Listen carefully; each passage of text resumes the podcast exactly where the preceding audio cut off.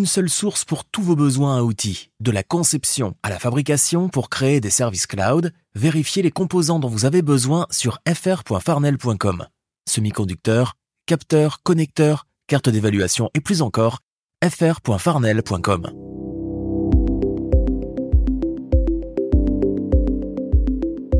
Bonjour, bonsoir au microphone Bruno Guglielminetti. Très heureux de vous retrouver pour cette nouvelle édition de mon carnet. C'est l'édition du vendredi 18 août 2023. Et avant de poursuivre, merci pour vos bons mots ces derniers jours. Alors, au menu euh, de cette semaine, bon, on va parler d'une nouvelle agence de publicité au Québec qui se lance dans l'univers de la podcastosphère. On va parler avec l'éditeur du site d'information indépendant pieuvre.ca qui se retrouve au beau milieu du conflit engendré par la loi C-18. Et puis on va parler aussi d'une nouvelle expérience interactive qui arrive bientôt à Montréal, Chomsky versus Chomsky, avec sa créatrice. Sinon, ben, mes fidèles collègues sont là. Il y a Thierry Weber, Stéphane Récoll et Jean-François Poulain. Thierry Weber qui va nous parler d'Apple en Suisse. Ils ont gagné une drôle de victoire. Euh, Stéphane Récoll, lui, va nous parler de gens qui ne pensent pas nécessairement du bien de l'intelligence artificielle. Et puis Jean-François Poulain, lui, va nous parler de l'expérience client dans les hôtels. Et juste avant de passer à l'actualité qui a retenu mon attention cette semaine, ben, une petite salutation particulière pour cinq auditeurs de mon carnet. Salutations à Nathalie Dansereau, Philippe Gendreau, Vès Casardian, Marc Baudet et Denis Ouellette-Roussel. Merci à vous cinq pour votre écoute et puis merci à vous, que je n'ai pas nommé, qui êtes là. Merci de m'accueillir cette semaine entre vos deux oreilles. À vous, oui, à vous, je vous souhaite une excellente écoute. La tech en continu. Vous connaissez Radio Mon Carnet? C'est le meilleur du podcast Mon Carnet, diffusé 24 heures sur 24, 7 jours semaine. Avec plus de 1000 entrevues et chroniques proposées par Bruno Guglielminetti, Jean-François Poulain, Thierry Weber et Stéphane Ricoul.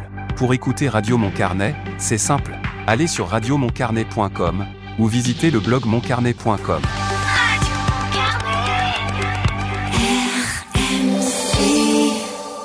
De retour au podcast Mon Carnet, en compagnie de Bruno Guglielminetti. Vous le savez, si vous avez euh, dans votre salon ou dans une autre pièce de la maison un téléviseur euh, de nouvelle génération, ça sert à beaucoup plus que regarder des bonnes vieilles émissions de télé par câble ou par satellite. Il y a une étude que je viens de voir passer sur le sujet qui vient de Hub Entertainment qui s'intéressait aux téléviseurs intelligents et qui euh, vient chiffrer ces autres utilisations qu'on fait des téléviseurs intelligents, ces fameuses Smart TV. Selon l'étude de Hub Entertainment, 75% des propriétaires de télé de nouvelle génération utilisent leur appareil pour au moins une autre autre fonction qui n'est pas liée à celle du bon vieux téléviseur, comme par exemple écouter de la musique en continu ou contrôler des appareils domestiques intelligents. Ce taux atteint 90% chez les 16-34 ans, mais seulement 55% chez les 55-74 ans. Quand on regarde à quoi sert la télé intelligente dans leur salon ou dans une pièce en particulier, c'est intéressant de voir ce que les gens font avec. Hein. Certains l'utilisent pour accéder à des applications comme Netflix, YouTube ou Spotify, mais aussi des applications de météo ou de résultats sportifs. On l'utilise pour naviguer sur Internet ou les réseaux sociaux, notamment TikTok ou Facebook. On utilise la télé pour jouer à des jeux disponibles sur la plateforme de la télévision donc pas nécessairement brancher une console. On affiche à l'écran euh, son téléphone mobile en plus grand, on fait de la vidéoconférence ou on relie l'ordinateur pour euh, l'utiliser comme moniteur. Puis finalement, il y a ceux qui utilisent euh, leur bon vieux téléviseur intelligent ou de nouvelle génération pour accéder à des applications éducatives ou d'entraînement. Mais tout âge confondu, la fonction la plus populaire, autre que de regarder des émissions de télé ou des films, c'est encore celle d'écouter de la musique en continu. Une nouvelle qui va faire, je l'espère, boule de neige jusqu'ici. Aux États-Unis, il y a Apple qui a accepté de payer un règlement pouvant atteindre jusqu'à 500 millions de dollars après avoir été accusé d'avoir ralenti volontairement les anciens iPhones via des mises à jour logicielles. La compensation sera versée à environ 100 millions d'utilisateurs iPhone aux États-Unis et les paiements concerneront les propriétaires d'iPhone 6, d'iPhone 6 Plus, 6S Plus, SE 7 et 7 Plus qui remplissent certaines conditions. Et les paiements attendus seront d'environ 65 dollars par personne. Toujours aux États-Unis, un juge fédéral a décidé que le fabricant d'imprimantes HP doit faire face à une action collective concernant ses imprimantes tout en un qui, imaginez-vous, cesse de fonctionner lorsque le niveau d'encre atteint un certain seuil. Et quand on dit cesse de fonctionner, là, c'est vraiment cesse au complet. Cette mesure affecte toutes les fonctions de l'appareil, y compris la numérisation, donc de scanner des documents, ou la télécopie. La plainte affirme que HP n'a jamais divulgué ce fait dans sa publicité. Ce n'est pas la première fois que HP fait face à des critiques pour ses pratiques concernant ses imprimantes. Pensez au coût de l'encre. Et euh, il y a d'autres fabricants aussi comme Canon et Epson qui ont été accusés de comportements similaires. La plainte contre HP a été déposée en juin devant le tribunal fédéral du district nord de la Californie. Imaginez-vous, la veille, la juge a rejeté une tentative de HP de faire annuler l'affaire. Une agence qui travaille dans le domaine des influenceurs vient de publier un rapport de rémunération des créateurs en 2023.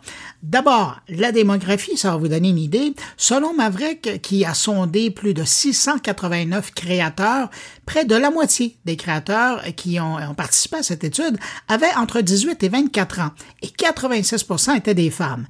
Et un peu plus de la moitié des participants étaient des nanos des micro-influenceurs, c'est-à-dire des gens qui ont une audience entre 5 000 et 50 000. Si je résume, on apprend cinq choses dans cette enquête. D'abord, plus de 50% des créateurs gagnent moins de 500 dollars par mois. Ensuite, les revenus des créateurs augmentent, notamment sur Instagram, mais la majorité gagne encore peu. Troisièmement, les accords de marque et le marketing affilié sont les principales sources de revenus. Finalement, les accords dans les domaines de la beauté paient le moins, tandis que les médias et le divertissement paient le plus. Et finalement, la cerise sur le Sunday, c'est que Instagram reste le principal canal pour le contenu sponsorisé, mais d'autres plateformes comme Lemon8 ou Twitch commencent à émerger.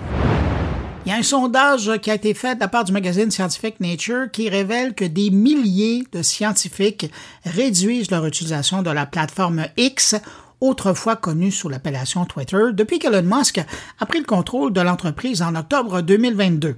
Plusieurs changements impopulaires tels que la réduction de la modération du contenu et des modifications abruptes dans le système de vérification ont incité de nombreux scientifiques à reconsidérer la valeur de X et même de la quitter. Plus de la moitié des répondants ont réduit leur temps sur la plateforme au cours des six derniers mois et près de 7% ont tout simplement cessé d'utiliser la plateforme. A environ 46 qui se sont joints à d'autres réseaux sociaux comme Mastodon, Blue Sky, Threads et même Facebook. Certains s'inquiètent que le paysage fragmenté des médias sociaux puisse nuire à la diversité, à l'équité et à l'inclusion dans le milieu académique scientifique. Microsoft annonce la fermeture de sa boutique Xbox 360 ou si vous voulez mieux, le Xbox 360 Store. Bien que le fabricant a cessé la vente de sa Xbox 360 en 2016, les consoles, elles, ben, continuent toujours de fonctionner pour de nombreux joueurs fidèles à ce modèle, d'ailleurs qu'à l'époque, on avait écoulé à 85 millions d'exemplaires. Cependant, le fabricant a jugé qu'il était désormais temps de mettre un terme aux activités de sa boutique en ligne. Dans un an, soit le 29 juillet 2024, Microsoft fermera la boutique et donc avec ça, ben, c'est la fin de pouvoir acheter des jeux en ligne, de télécharger du nouveau contenu pour les jeux ou autres contenus vendus dans la boutique Xbox 360. À cette date, l'application Microsoft Movie and TV cessera également de fonctionner sur la Xbox 360, rendant les contenus TV et cinéma non visionnables après cette date. Cependant, les joueurs pourront toujours continuer à jouer aux jeux Xbox 360 sur leur console et les titres rétrocompatibles resteront disponibles à l'achat sur d'autres plateformes. Aussi, Microsoft confirme que la fermeture du magasin ne changera pas son engagement à préserver la capacité de jouer au contenu déjà acheté et les jeux multijoueurs continueront à être supportés tant que les serveurs en ligne seront maintenus par l'éditeur. Et je termine avec euh, cette information qui illustre bien comment l'utilisation de l'intelligence artificielle s'intègre de plus en plus dans les services en ligne. C'est euh, l'application de rencontre Tinder qui dit tester un outil d'intelligence artificielle pour aider les utilisateurs à sélectionner leurs photos les plus attrayantes pour leur profil. L'outil qui est en test, je le rappelle, examine l'album photo de l'utilisateur et choisira les cinq images qui le représentent le mieux. Évidemment, on ne dit pas ce qui arrive avec tout l'échantillonnage de photos que Tender aura fait.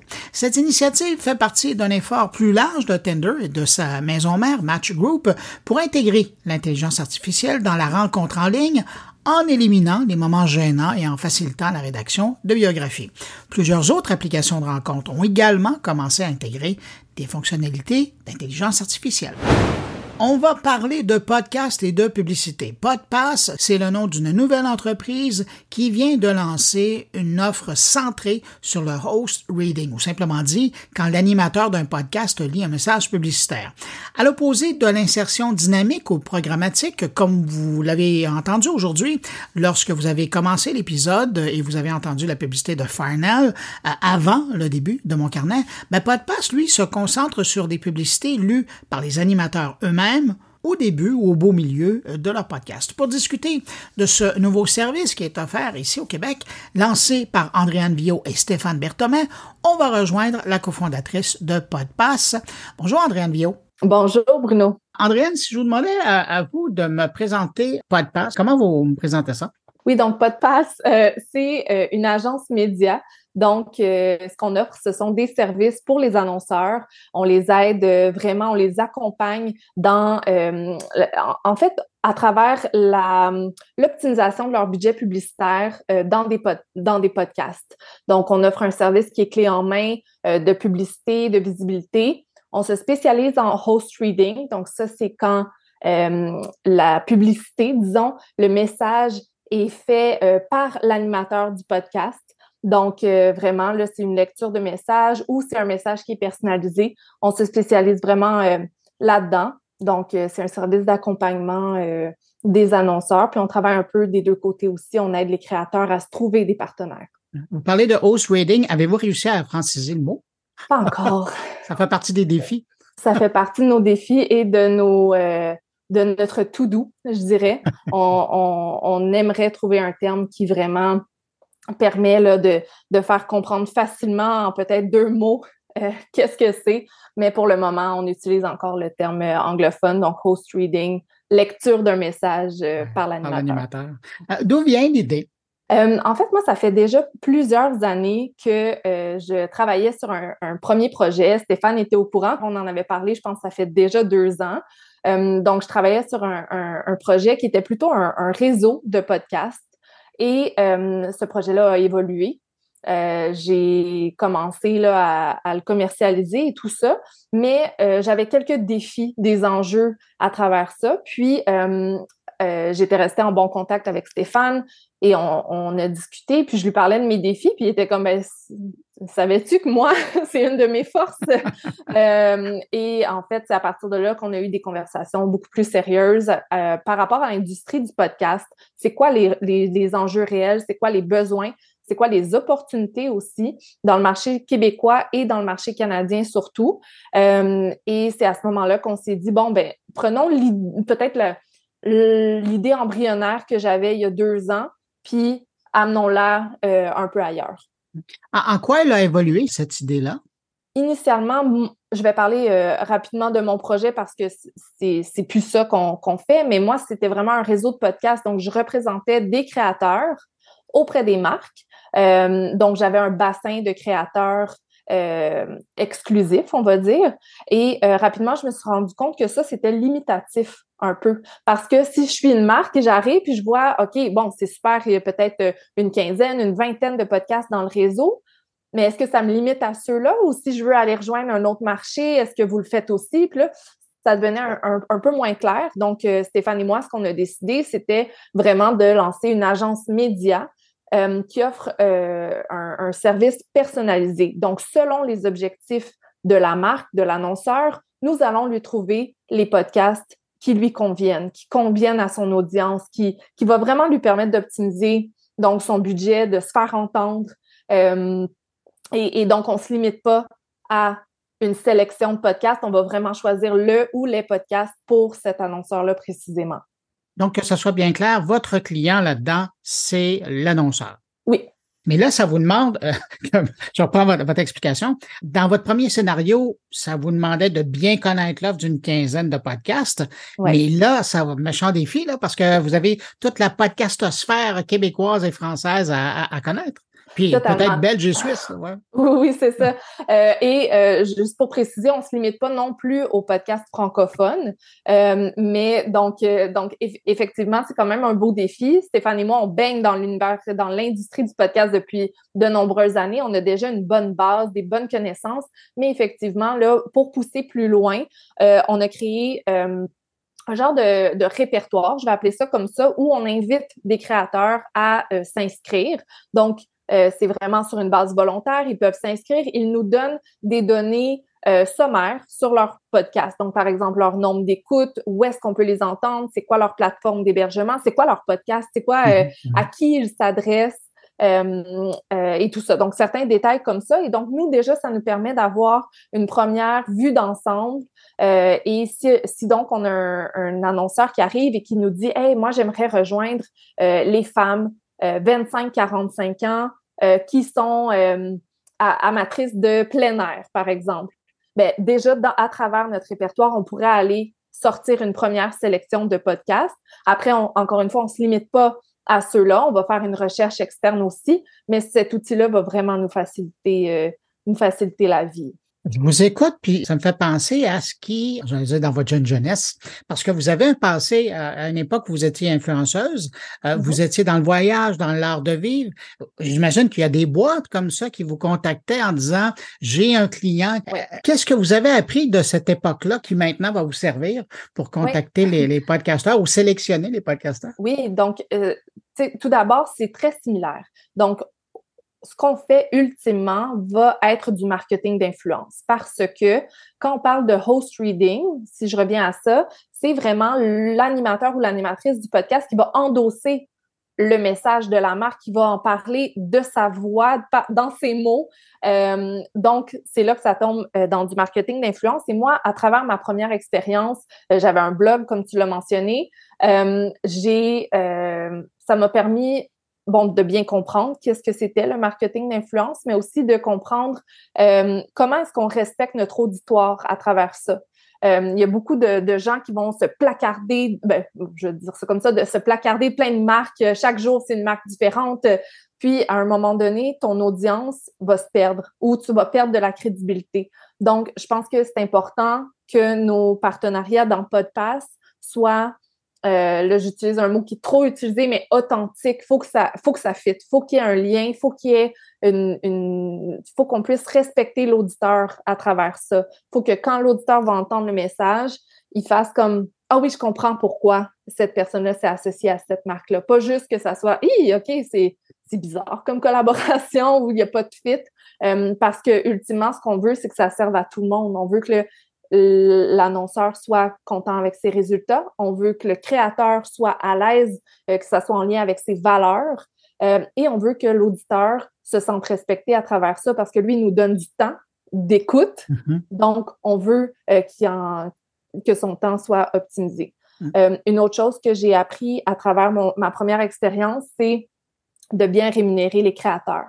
Donc, euh, c'est certain que nous, les annonceurs, vont nous donner une enveloppe budgétaire, puis notre but, ça va être d'essayer euh, que les créateurs, euh, il y, en, y en ait pour leur argent. Donc, aussi. Donc, euh, veux, pas, c'est eux qui endossent la marque, c'est eux qui, qui se mettent à risque un peu dans, à mhm, travers ça. Donc, on veut qu'ils soient bien rémunérés, on veut établir des standards d'industrie également. Euh, en ce moment, le podcast, euh, je pourrais être payé 100 euh, dollars comme 1000 dollars pour un message.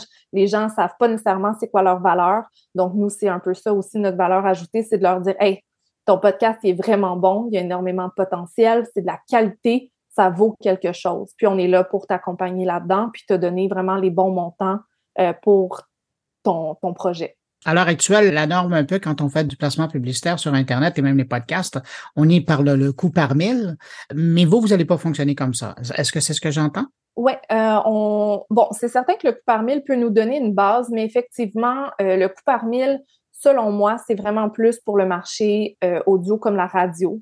où est-ce que tes audiences sont gigantesques? Ou pour les publicités qu'on entend avant le début d'un podcast, par exemple. Oui, par exemple, les, insertions dynamiques.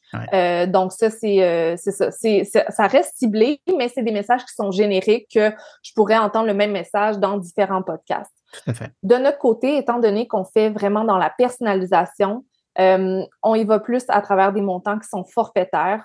On croit vraiment que le host reading euh, a plus de valeur. Mhm. C'est de l'endossement, c'est du marketing d'influence. Euh, moi, personnellement, l'autre fois, euh, Stéphane et moi, on rigolait, mais j'écoutais un podcast qui m'a fait acheter deux livres. C'est que le marketing d'influence fonctionne vraiment quand c'est bien fait. Et moi-même, j'en suis la preuve parce que euh, j'ai dépensé, c'est ça, des sous, je suis très satisfaite de, mon achat d'ailleurs. Mais, mais tout ça pour dire que, que c'est ça, on voit la valeur de ça. Et aussi au niveau statistique, c'est prouvé, c'est démontré que euh, ce type d'intégration-là est écouté par les auditeurs et les auditeurs vont prendre action aussi euh, quand, quand c'est bien ciblé. Alors, vous parliez donc d'un formulaire qui est déjà en ligne pour euh, les podcasteurs qui veulent lever la main et s'identifier pour composer votre euh, réseau, votre catalogue de, podcasts potentiels. Et autant pour eux que autant pour les annonceurs qui veulent avoir plus de détails, euh, où ils doivent se rendre exactement pour connaître vos services plus en détail et vous contacter. Euh, on a un site web, podpass.ca. Donc là-dessus, vous allez pouvoir vraiment bien comprendre c'est quoi notre offre de service. On a une section dédiée aux annonceurs, une section podcasteurs. Donc, si vous êtes l'un ou l'autre, vous pouvez aller dans ces sections-là, euh, autant pour nous contacter, en savoir plus sur nos services ou pour, comme tu le mentionnais, remplir le formulaire. Donc, euh, c'est principalement euh, sur notre site web. On a également un compte Instagram, un compte LinkedIn qui vont être bien actifs, une page Facebook aussi. Andréane Vio, cofondatrice, coprésidente de Podpass. Ben, longue vie et puis euh, merde pour la suite. Merci beaucoup.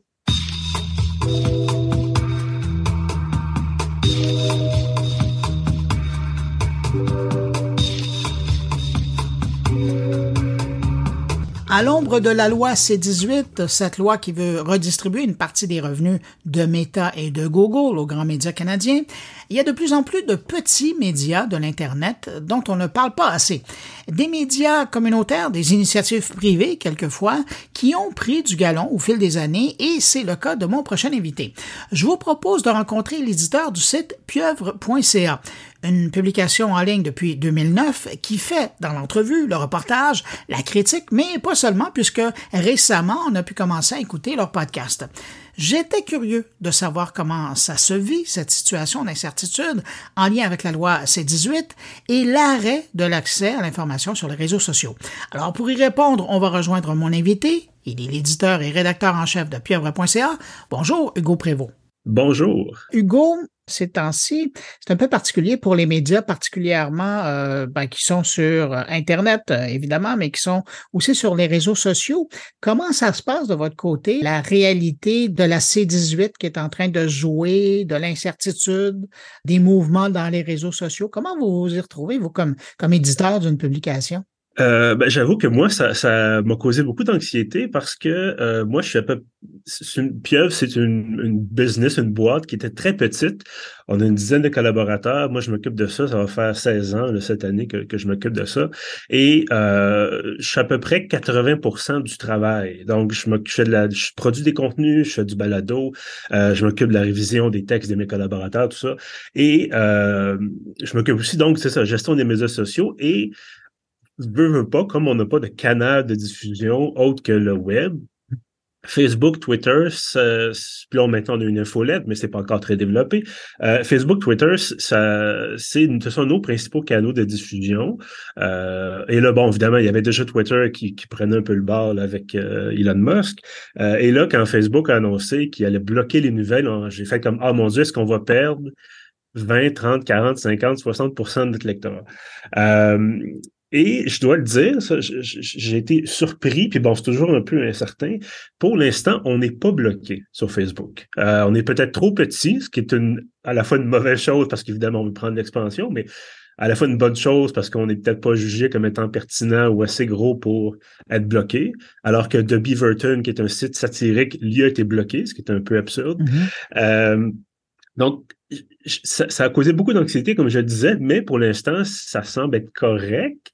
Euh, il y a toujours la possibilité que euh, éventuellement on soit bloqué. Facebook adore entretenir le flou euh, sur ce genre de choses-là. Euh, je travaille aussi à Radio-Canada. Et dans le cadre de mon travail à Radio-Canada, euh, j'ai été appelé à écrire sur cette histoire-là de C18 j'ai contacté les gens qui s'occupent des relations publiques de Facebook avec une liste de questions assez détaillée, puis je m'attendais pas à ce que que j'obtienne une réponse claire à chaque question, mais on m'a répondu des banalités, euh, peu de trois ou quatre réponses, alors j'avais envoyé une dizaine de questions, donc comme je disais, c'était très en surface, et donc on ne sait pas ce qu'ils vont faire, on ne sait pas ce qu'ils veulent faire, euh, donc l'anxiété est encore un petit peu là. Euh, mais euh, encore une fois, ce qui est une bonne ou mauvaise chose, j'ai pas besoin de pieuvre pour vivre. Je, suis bien payé à Radio-Canada, ça, c'est pas ça la question. Mais comme pieuvre, c'est mon projet, c'est mon bébé, ben, je me dis, ben, j'aimerais ça que ça prenne de l'expansion. Puis là, si on perd un canal de diffusion puis de réaction, surtout où les gens peuvent partager des choses, euh, ben, c'est ça. Ça nous force à, à nous tourner vers, vers d'autres canaux. Mais là, par exemple, si on voulait faire la pub pour notre infolette, ben on la faisait sur Facebook. Où est-ce qu'on va la faire? Sur Twitter. J'ai pas envie de donner de l'argent à Elon Musk. Bon, c'est compliqué un petit peu là maintenant. Mais, mais euh, vous le dites très bien, c'est ça. C'est que dans cette incertitude-là, euh, un éditeur comme vous, même petit, mais quand même qui est là depuis longtemps, euh, on, on, perd nos repères. Là. Oui, ben c'est ça, c'est que ça a tellement, ça occupe une place tellement centrale dans nos vies numériques qu'il euh, n'y a pas d'autres alternatives. On a eu Google qui a essayé des choses à quelques reprises, ça n'a pas marché. Euh, tous les autres réseaux sociaux, j'ai essayé un petit peu Blue Sky, j'ai essayé un petit peu Mastodon. C'est pas la même chose que Facebook, évidemment. Euh, donc, il y a que Facebook largement. Euh, que c'est la même chose pour vous. notre famille est sur Facebook, nos amis sont sur Facebook. Euh, donc, on va là par défaut. Euh, puis donc à ce moment-là, pour faire parler de mes pro pour moi parler de mes projets, euh, il reste LinkedIn. Je sais pas, c'est un peu évidemment c'est pas la même chose, c'est différent aussi. Puis c'est pas le même réseau non plus là. Non, puis avec le fil des années, vous avez quand même monté une communauté sur Facebook, des gens qui suivent la publication, qui aiment, qui commentent, qui se font rappeler qu'il y a des nouvelles publications par Facebook, et de là l'intérêt. Mais je reviens sur euh, la pieuvre parce que vous le disiez, hein, ça fait un moment là, maintenant que vous la pilotez, que vous essayez de la faire connaître. Quand vous regardez tout le chemin parcouru, de la pieuvre. Euh, puis je reprends vos mots parce que vous dites on n'est peut-être pas considéré comme Facebook comme, comme un vrai média ou un grand média, mais ça fait quand même longtemps que vous êtes là. Quand vous regardez tout le chemin parcouru, qu'est-ce que vous vous dites? Euh, que j'ai beaucoup d'entêtement des fois. ça, euh, ben, ça a commencé. Que vous êtes passionné? Ben oui, c'est que c'est très facile. En fait, je ça pour moi parce que je, avec les années, j'ai appris à me connaître évidemment. C'est facile de dire euh, ah euh, j'en ai pas fait assez ou j'en ai je devrais en faire plus ou c'est toujours un peu la pression de ça va débloquer si seulement je fais un projet de plus, si seulement j'ai un balado de plus, et ainsi de suite. Euh, on est là-dedans, on est tout le temps, je suis tout le temps là-dedans, donc c'est dur de, de, prendre un pas de recul puis de dire Waouh, j'ai j'ai contribué à bâtir ça. Ouais, mais prenez-le là, là, euh, le temps. Prenez le, le, moment. Si vous voulez, on fait une pause. C'est l'effort d'une personne. Il y a des gens qui vous ont fait confiance, qui sont venus vous lire. Il y a des gens qui vous ont fait confiance, qui sont venus écrire avec vous. Oui. Et ça donne une expérience, ça donne un média en bonne et due forme qui a son style, qui a sa marque, qui a son lectorat. C'est pas rien, là. Vous avez votre média. Dans une autre époque, ça aurait été un journal qu'on aurait euh, passé dans le coin du quartier latin ou euh, sur la rue Mont-Royal ou sur Saint-Laurent. Mais aujourd'hui, vous, votre réalité, c'est que cette publication-là, elle est depuis des années en ligne et mm-hmm. elle vit, elle est là, elle a son lectorat, elle a sa communauté. Ben, écoutez, on est en audio, évidemment, donc les gens qui nous écoutent ne me voient pas sourire à peu près jusqu'au sourire fendu jusqu'aux oreilles. Euh, c'est très gentil de, de, me dire ça. Puis, comme je disais, j'ai de la misère, moi, comme personne qui a toujours les mains dedans, à, à, prendre ce pas de recul-là. Mais effectivement, euh, on a parcouru beaucoup de chemins, et je dis on parce qu'évidemment, il y a des gens qui m'ont épaulé, qui m'épaulent toujours, qui écrivent pour Pieuvre. Euh, et c'est c'est une expérience, euh, c'est assez incroyable. Évidemment, il y a des moments où c'est difficile, des moments où je suis fatigué. Euh, là, j'étais en vacances il y a quelques jours et donc j'avais arrêté, bien sûr, Radio-Canada et Pieuvre. Et là, je voyais la, la aujourd'hui, on est le, le travail 16 août. Je voyais le travail arriver, puis je me dis, bon, c'est pas seulement un travail qu'il faut que je reprenne, c'est deux. Euh, mais c'est quelque chose d'extraordinaire parce que je peux décider un sujet qui m'intéresse, euh, je, je, je, contacte la personne, voulez-vous faire une entrevue, est-ce que je, on peut parler de votre projet, tout ça. Euh, nous-mêmes, on s'était parlé en, en, août 2020, nous étions à mon propre balado sur le journalisme. Euh, ce projet-là, je l'ai lancé comme ça, je me disais, ça serait intéressant de parler des gens qui font ce métier-là, puis de, de parler de leur réalité. Euh, donc, il y a cette liberté-là, évidemment. Non, mais pour un journaliste comme vous, là, qui travaillez oui. dans, dans une grande boîte de presse, de s'auto-affecter, de décider oui. du jour au lendemain que je veux parler de ça, je veux parler avec cette personne-là, je la contacte, je le fais, ou en entrevue audio ou en papier. Oui. Mais c'est un cadeau, ça. Ben, ça, c'est une grande liberté. Euh, c'est certain que ça ne vient pas avec le, le, le euh, comment je pourrais dire, je ne vais pas parler du, du terme prestige parce que je pense que c'est pas approprié, mais je contacte quelqu'un puis je dis ah je, travaille pour Radio Canada peut-être qu'ils sont plus portés à me répondre que si je disais je travaille pour Pieuvre. Euh, mais de plus en plus il y a des gens qui qui m'ont contacté disent ah oui on vous connaît on vous lit c'est intéressant. Euh, puis je suis pas en train je suis pas en train de me vanter là. C'est pas ça du tout la question. Mais il y a des moments comme ça où je suis surpris de la portée euh, de, de, de, ce média là je, je donne un exemple rapidement. Quelques années, quelqu'un du Sénat m'écrit, Sénat au, par évidemment Ottawa, au Sénat fédéral. Et là, je me dis, mon Dieu, qu'est-ce que j'ai fait, le gouvernement? euh, mais finalement, on me dit, ah ben écoutez, on écoute votre, votre balado sur le journalisme, on trouve ça très, très intéressant. Euh, on travaille, à l'époque, il travaillait sur un rapport qui justement parlait de, de c'est drôle, Facebook, la publicité, et les, mm-hmm. les revenus pour les médias. Euh, il me dit, ah, est-ce que vous seriez intéressé à l'avoir? Ben, certainement, ça peut faire euh, effectivement l'objet d'un article et de savoir que quelqu'un au Sénat tombé sur mon balado. Ah ben, écoute ça circule, effectivement. Euh, donc, 16 ans plus tard, après, 16 ans après le lancement, euh, je pense que c'est. En tout cas, moi, je suis fier dans ce sens-là d'avoir bâti quelque chose, encore une fois, avec, avec mon équipe. Euh, mais il y a quelque chose. Il y a, vraiment une structure, il y a, une présence. Et je, encore une fois, je parlais d'entêtement tout à l'heure, puis bon, c'est un peu la blague, mais il y a vraiment d'avoir cette, cette volonté-là, d'avoir cette, cette capacité-là de continuer. Euh, parce que Dieu sait qu'il y en a eu des fermetures à droite, à gauche, de tous les petits médias alternatifs québécois qui sont essayés. Euh, et c'est très triste, mais... Mais, euh, mais justement, qu'est-ce oui. qui fait que là, vous revenez de vacances? Vous regardez votre travail, votre gagne-pain, puis de l'autre oui. côté, vous regardez euh, la pieuvre, puis vous dites, on continue. Parce qu'il y a des moments, je vais être très honnête avec vous, ça arrive relativement souvent que je me dis, je, suis tanné et ça fonctionne pas, ça lève pas, pas à mon goût. Euh, j'arrête. Puis là, je me suis dit, là, je me dis, OK, mais j'arrête, mais c'est tout, c'est un style de vie en un sens, parce que bon, je, je, je, euh, je fais voir des événements, je parle à des gens intéressants, euh, je teste des produits, il y a toutes sortes de choses comme ça, et c'est une espèce de d'engouement euh, constant. Et donc, c'est ça. Je me suis dit, bon, ben, on va continuer, essayer de faire marcher ça. On, va essayer de, faire en sorte que ça, ça fonctionne, que les gens, bon, que mes collaborateurs, euh, parce que je faut, faut l'indiquer, tout le monde est bénévole, en tout cas très, très largement, euh, même moi-même d'ailleurs. Et donc, je me suis dit, ben, l'objectif, ça reste que ces gens-là puissent en vivre. Ça reste que moi aussi, éventuellement, je puisse en vivre. Donc, je me dis peut-être que, bon, encore une fois, si je continue, si je donne et les choses vont mieux, lentement, mais ça va mieux. Donc, un peu cette lumière au bout du tunnel là, qui dit euh, ça s'en vient, là, ça se rapproche.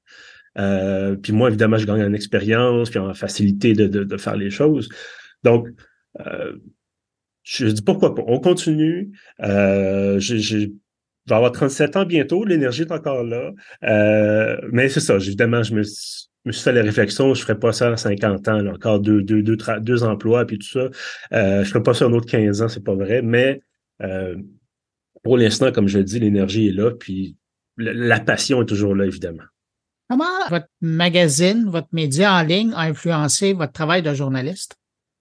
Euh, ben, c'est d'aller chercher c'est un peu c'est peu une influence réciproque dans le sens où euh, quand j'ai commencé Pieuvre, je sortais de l'université, euh, j'avais pas vraiment d'expérience professionnelle en journalisme et je, je, suis retombé sur les premiers articles qu'on a fait il y a très longtemps.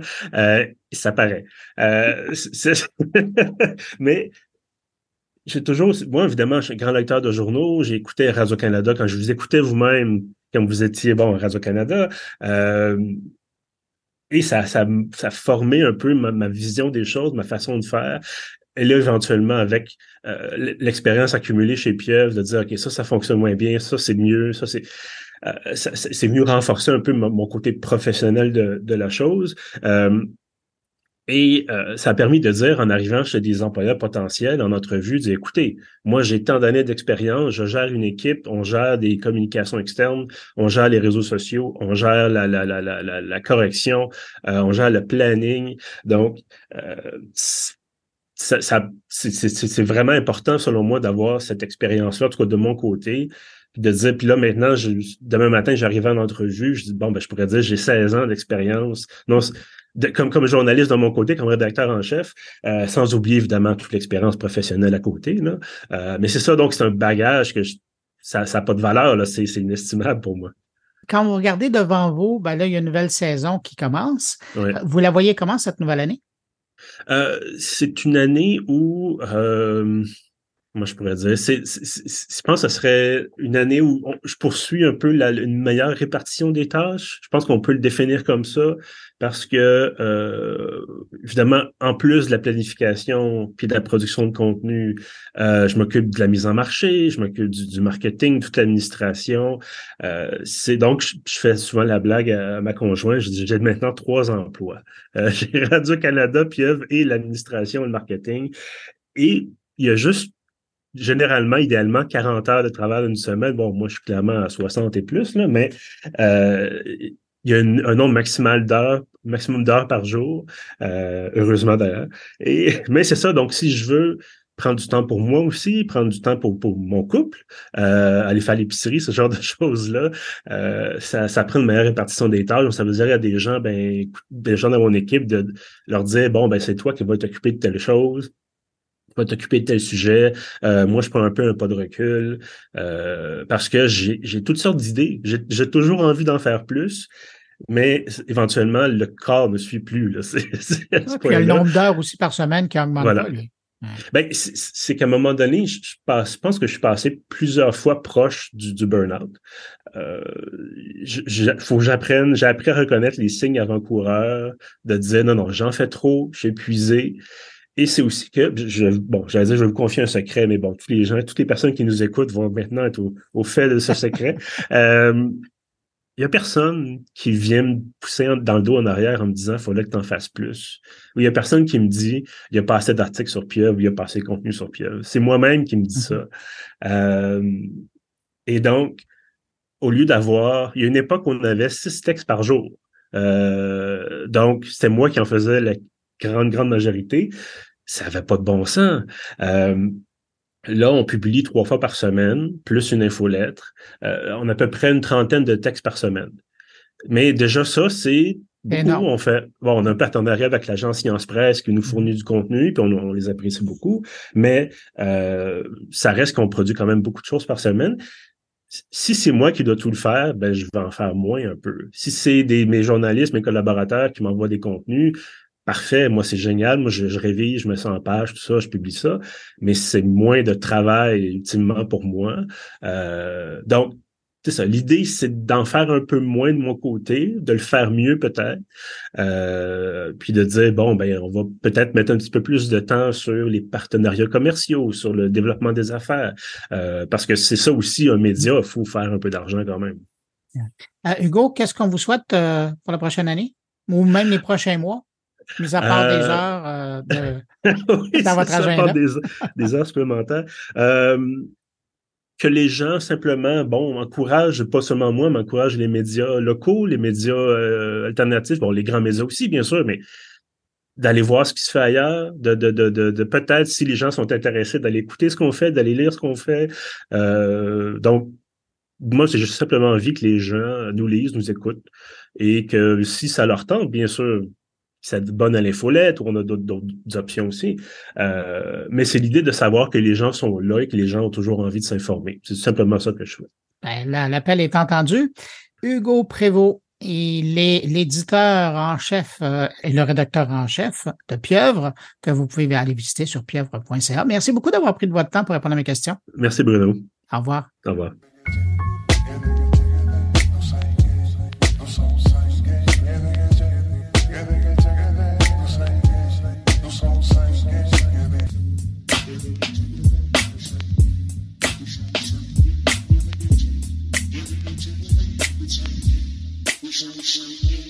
Si vous êtes à Montréal quelque part entre le 6 septembre et le 15 octobre prochain et que l'intelligence artificielle vous intéresse, vous voudrez faire un tour du côté de l'espace ONF.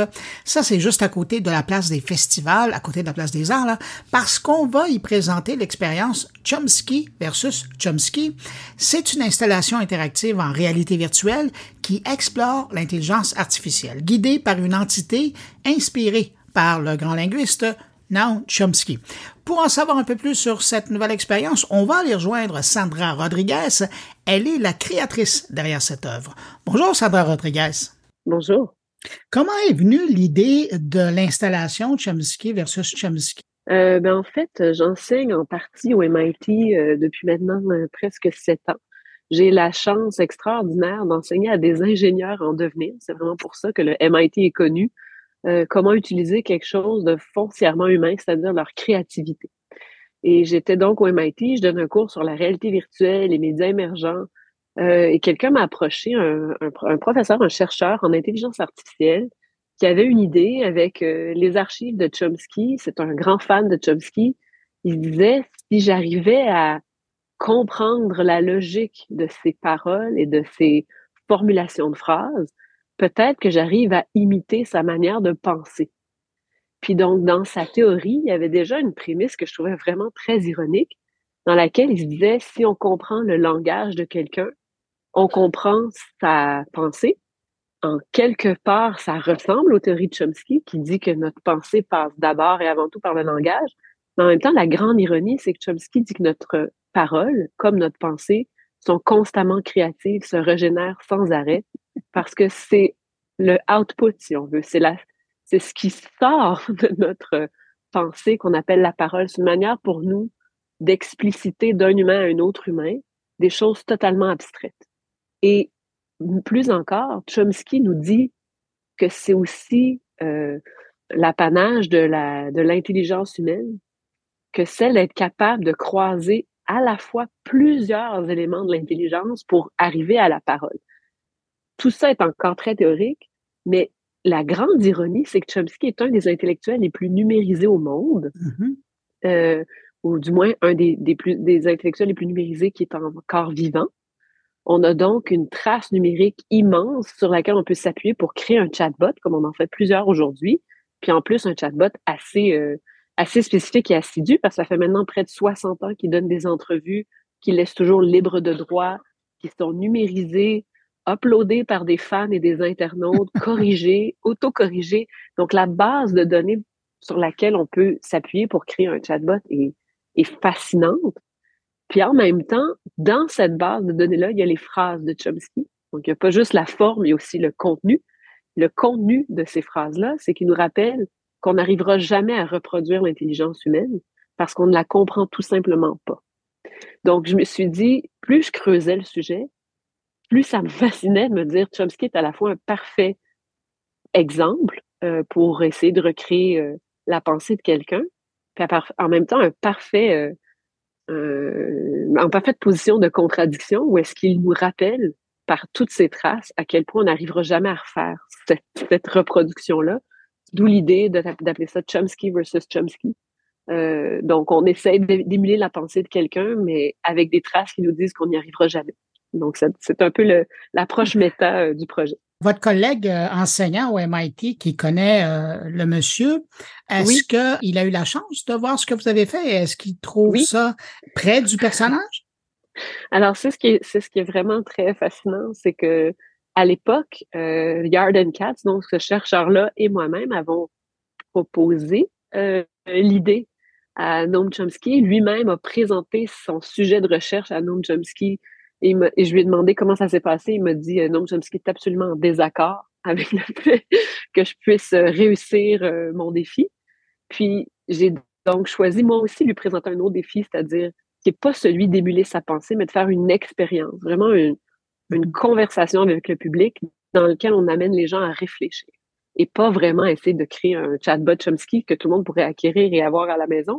C'est vraiment pas ça l'objectif. L'objectif, c'est de faire une, un espace de conversation avec le public pour des enjeux qui nous touchent beaucoup aujourd'hui. À cet effet-là, on a été en contact étroit avec euh, l'équipe légale de Noam Chomsky, sa famille aussi, qui ont connu les avancées du projet. Et euh, on a pu avoir quelqu'un qui est venu tester euh, certains moments de notre prototype, notamment qu'on l'a présenté à Sundance il y a un certain temps maintenant, et qui nous a dit At least you got his humor right. Donc, au moins, on a réussi à, à lui ressembler en termes d'humour, mais aussi en termes de, de leg. Qu'est-ce qu'il essaie de laisser comme, euh, comme leg sur euh, notre capacité à la pensée critique, euh, une envie aussi de souligner qu'est-ce qu'il faut pas perdre comme humain? Quand on essaie de reproduire ce qu'on est dans des machines, qu'est-ce qu'il faut pas perdre comme être humain, mais c'est justement notre créativité, notre capacité à se poser des questions, à être curieux, à il y a quelque chose, un mot que j'adore en anglais qui se traduit mal, c'est wonder, l'émerveillement. Mm-hmm. Euh, et aussi la capacité à collaborer. Les machines arrivent à compétitionner très facilement, mais collaborer, c'est très particulièrement difficile.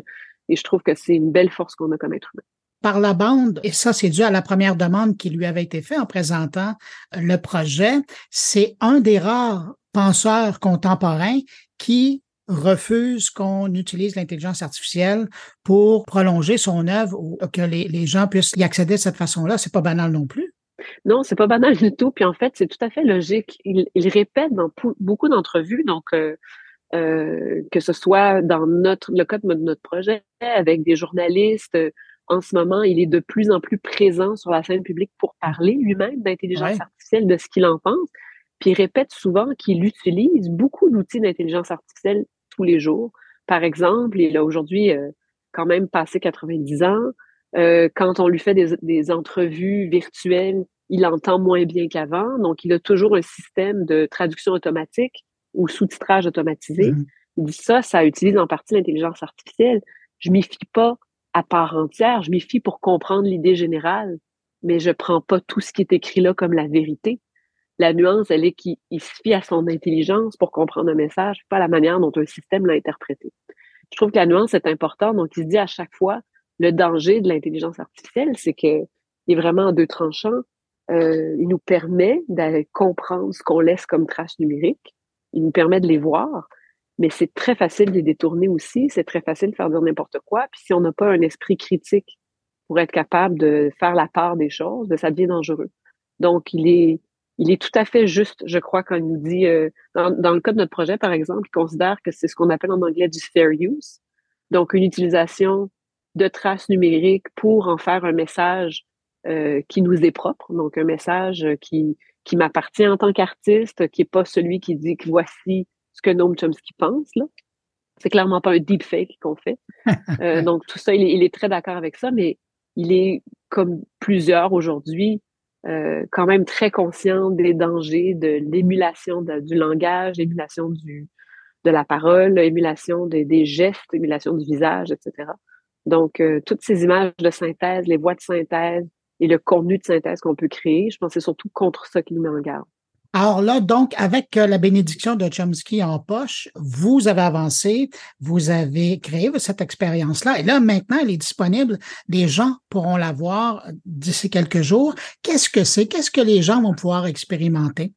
Alors, Chomsky versus Chomsky, c'est une expérience en réalité virtuelle euh, multi-utilisateur. Ce que ça veut dire, c'est qu'on n'y va pas seul, on y va en groupe euh, de, trois ou quatre personnes, puis on a un casque de réalité virtuelle, puis dans l'univers de réalité virtuelle euh, dans lequel on est plongé, un Chomsky en intelligence artificielle, un guide qui s'appelle Chomsky, nous souhaite la bienvenue et on peut entretenir une conversation avec cette entité-là. Cette entité est donc nourrie euh, de, traces, euh, une grande, grande quantité de traces numériques de Noam Chomsky, mais c'est aussi un personnage. Donc, là, on a des libertés artistiques, c'est que le personnage sert aussi de guide, Puis au travers de l'expérience, il amène les, utilisateurs, les, utilisatrices, pardon, à faire l'expérience de différents niveaux de compréhension de ce qui distingue ou, rapproche l'intelligence humaine de la machine. Euh, notre plus gros défi, c'était surtout de démystifier l'intelligence artificielle. Ce que je veux dire par démystifier, c'est que quand on parle à un chatbot, ce qu'on voit surtout, c'est la réponse. Aujourd'hui, ce qu'on voit dans les médias souvent, c'est des journalistes qui ont fait l'exercice à notre place de parler à un chatbot. Donc, on connaît pas toujours la question, mm-hmm. euh, mais on voit la réponse. On est parfois étonné de la réponse. Quand on travaille en intelligence artificielle, ce qu'on peut voir, c'est comment on arrive à cette réponse-là. Mais ce qui est le plus rarement donné à tout le monde de voir, c'est qu'est-ce que le chatbot aurait pu répondre d'autre? Donc, dans le cadre du projet, par exemple, on est capable d'avoir des questions qu'on pose à Chomsky. Chomsky nous répond, mais quand il nous répond, il nous précise certaines choses. Par exemple, il va nous, dire rapproche, rapprochez-vous, faites l'exercice, regardez les mots que je réponds. Est-ce que vous arrivez à les changer? si vous tapez dessus, est-ce que vous pouvez voir tout ce que j'aurais pu dire d'alternatif? Tout à coup, on dirait que c'est comme un, beau moment pour venir péter la ballonne, on se rend compte à quel point c'est un construit. Euh, c'est comme si on voit euh, le Wizard of Oz derrière son petit écran. on a tout à coup l'impression de mieux comprendre comment ce système-là fait pour nous répondre, parce qu'il nous le montre. En fait, il nous montre carrément ses rouages. Puis comme c'est en réalité virtuelle, euh, c'est plus facile pour nous de montrer au public qu'est-ce qui se passe à quel moment de manière visuelle. C'est toujours des sujets un peu difficiles, compliqué, très, très euh, spécialisé. Là, l'objectif, c'est que ce soit accessible à monsieur et madame tout le monde.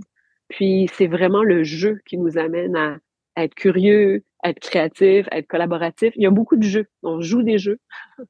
Euh, on se met au défi par Chomsky qui nous demande d'exécuter euh, certaines tâches et parfois nous met au défi de le faire mieux qu'une machine.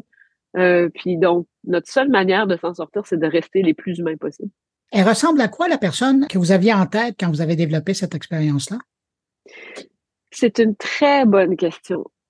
À la fois, on voulait pas créer un deep fake de Noam Chomsky parce que c'est un peu se tirer dans le pied. Tout l'exercice euh, qu'on fait, c'est de montrer à quel point on est capable euh, de reprendre les traces de quelqu'un pour lui faire dire quelque chose, mais on essaye de montrer comment ça fonctionne euh, on veut pas que ce soit si réaliste que la question se pose est-ce que vous avez juste filmé Chomsky? C'est le vrai Chomsky que je vois là. Donc au début, on se disait, euh, on a eu différentes itérations du projet. une des itérations du projet, c'était une entité totalement fluide. Ce que je veux dire par là, c'est qu'il n'y avait pas de visage, c'était comme une forme qui bougeait quand elle répondait. Ça marchait assez bien auprès du public comme première itération. Pour les nouvelles itérations, c'est un peu une entité comme un monolithe euh, il y a des gens qui y voient des références euh, à de la cinématographie des années 60, euh, mais on a un peu un monolithe avec qui on interagit, puis dans lesquels on peut quand même reconnaître des lunettes, un nez, des bouts de visage. Donc, on a vraiment fait attention à ce qu'on reconnaisse Chomsky sans que ce soit une copie parfaite. ça ressemble plus à un bloc de marbre qui s'ouvre et qui nous parle. Et votre précédente réponse répondait un peu à ma prochaine question, mais je veux juste vérifier. Donc, quand on regarde le titre de l'expérience, c'est Chomsky versus Chomsky, mais le premier euh, Chomsky, c'est un 5 qui remplace le S. Est-ce que c'est le nom du personnage? Oui. Alors, le personnage, si on lui demande s'il s'appelle Chomsky, il nous répond avec des vraies réponses de Chomsky. Il nous dit, euh, vous pouvez m'appeler comme ça si ça vous chante, mais c'est pas vraiment une bonne description. Donc, il a le ton et la manière de répondre de Chomsky ne nous dit jamais son nom, mais il fallait qu'on le nomme quand même. Donc, entre nous, on l'a appelé Chomsky avec un 5 qui remplace le S, euh, juste pour s'assurer qu'on soit capable de nommer l'entité. Mais l'entité elle-même répond comme Chomsky avec beaucoup de questions à la place de réponses. Donc, à chaque question, il répond par des questions. Il va demander pourquoi est-ce qu'on veut absolument lui donner un nom, qu'est-ce que ça veut dire pour nous de nommer des gens. Euh, donc, il y a, toujours une, une trace qui reste des vrais écrits et des vrais archivages de Noam Chomsky, c'était étonnamment euh, agréable à faire ça, parce que Chomsky a répondu depuis 60 ans à presque toutes les demandes d'entrevue qu'il reçoit, et ça peut être de journalistes autant que de personnalités publiques, que d'adolescents, d'étudiants, mm-hmm. euh, de fans. Donc, le type de questions sont variées. Elles vont de la définition de l'intelligence humaine à la possibilité de la singularité. Mais j'ai trouvé dans les archives aussi des questions sur ses sandwichs préférés, euh, des, des, conseils pour trouver l'âme sœur, sa musique préférée, ses livres préférés.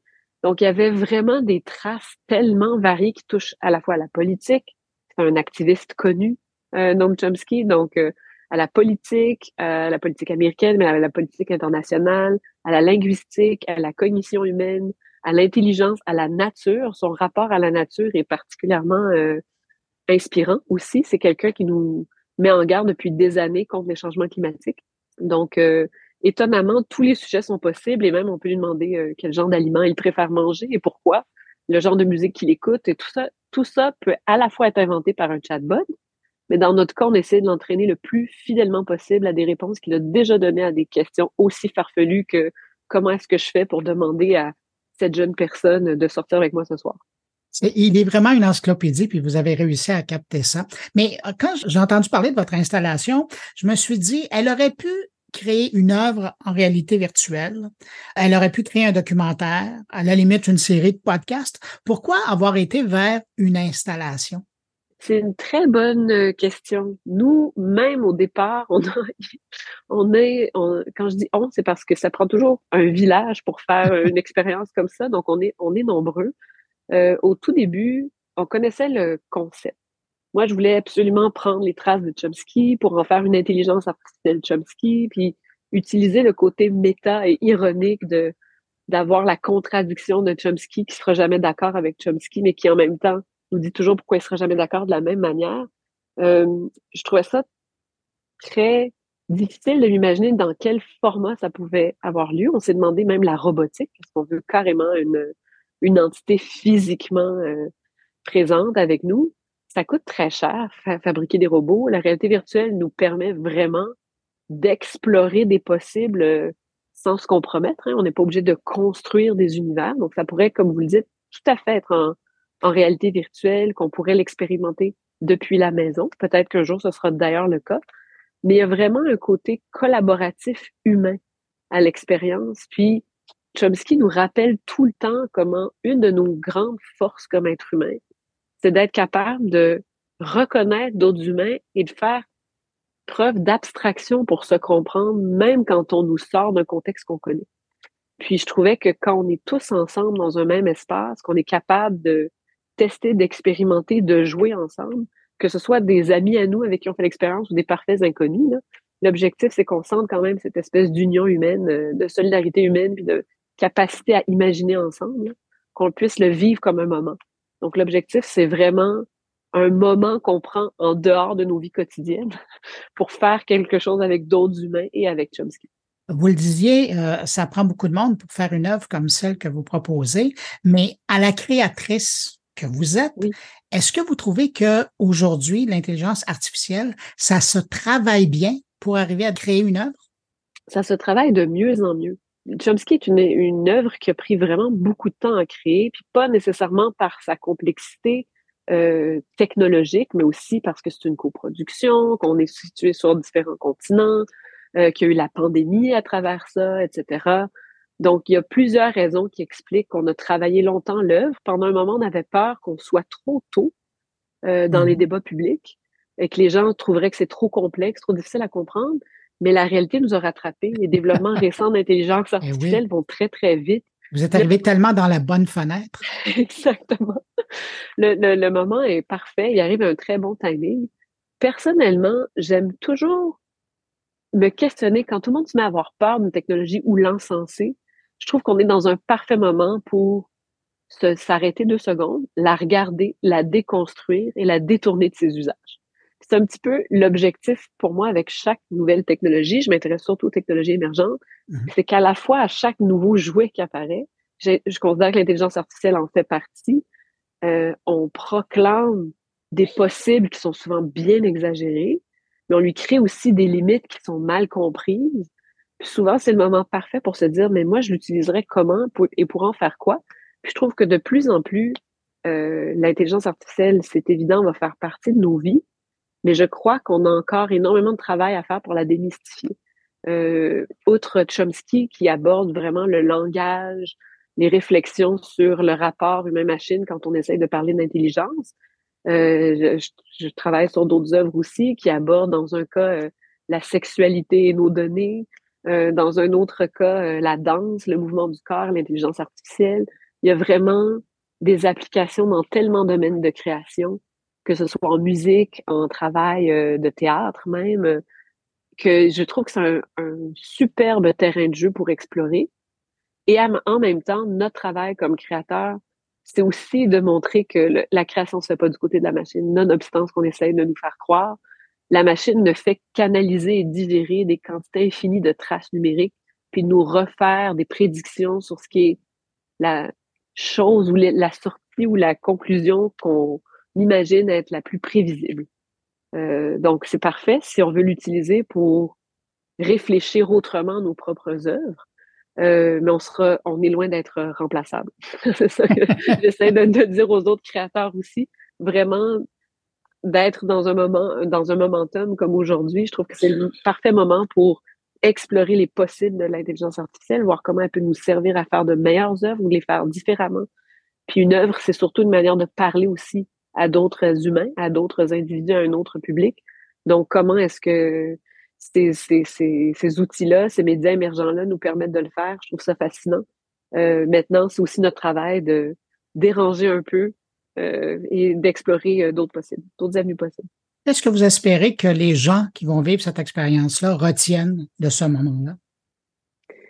Euh, J'aimerais, en fait, j'ai comme un double message. De cette expérience de Chomsky versus Chomsky, il y a un double message à la fois, on veut retenir un leg de Noam Chomsky lui-même. Euh, il y a des gens qui sont des fans finis de Noam Chomsky. Euh, c'est comme Star Wars pour eux, pour les fans de Star Wars. Ils connaissent tout Chomsky, ils connaissent tout sur sa vie privée, ils le suivent. Dès qu'il y a un livre qui sort, ils l'achètent. Pour beaucoup de ces individus-là, euh, je suis pas une fan à, au même degré qu'eux. Mm-hmm. Pour euh, des détracteurs de Chomsky, parce qu'ils sont nombreux aussi, je rentre donc dans la catégorie des fans parce que je veux qu'on qu tienne son leg.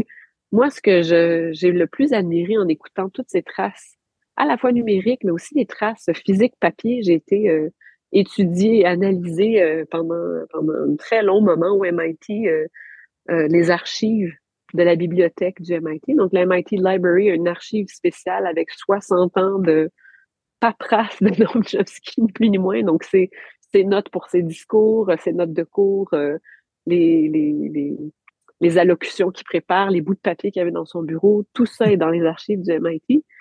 Puis j'ai découvert un humain vraiment fantastique, un humain qui est en amour avec l'intelligence humaine, mais qui nous rappelle que ce qui nous rend si unique, c'est pas parce qu'on est meilleur, c'est pas parce qu'on est euh, moins bon qu'une machine ou meilleur qu'un chimpanzé.